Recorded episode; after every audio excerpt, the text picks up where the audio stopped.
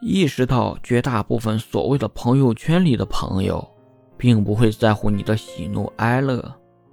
无论是想与这个世界分享自己的喜悦，还是想让人关心一下自己的悲伤，最后等来的只是无人问津。你体会过那种有几百页聊天记录的人突然不再联系了的感觉吗？舍不得删，又不敢打扰，你只能眼睁睁地看着他的生活与你再无交集，而你什么也都做不了。很多人都喜欢做一些无意义的事吧，比如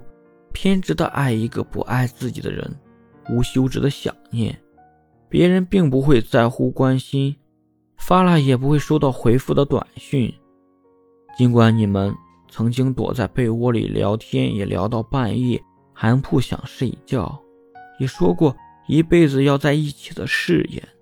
尽管你们说过分手以后还可以做朋友。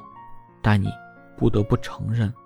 现在你连跟他说一句“你好”的资格都没有了。其实很多时候，我们在对方心里已经没那么重要了，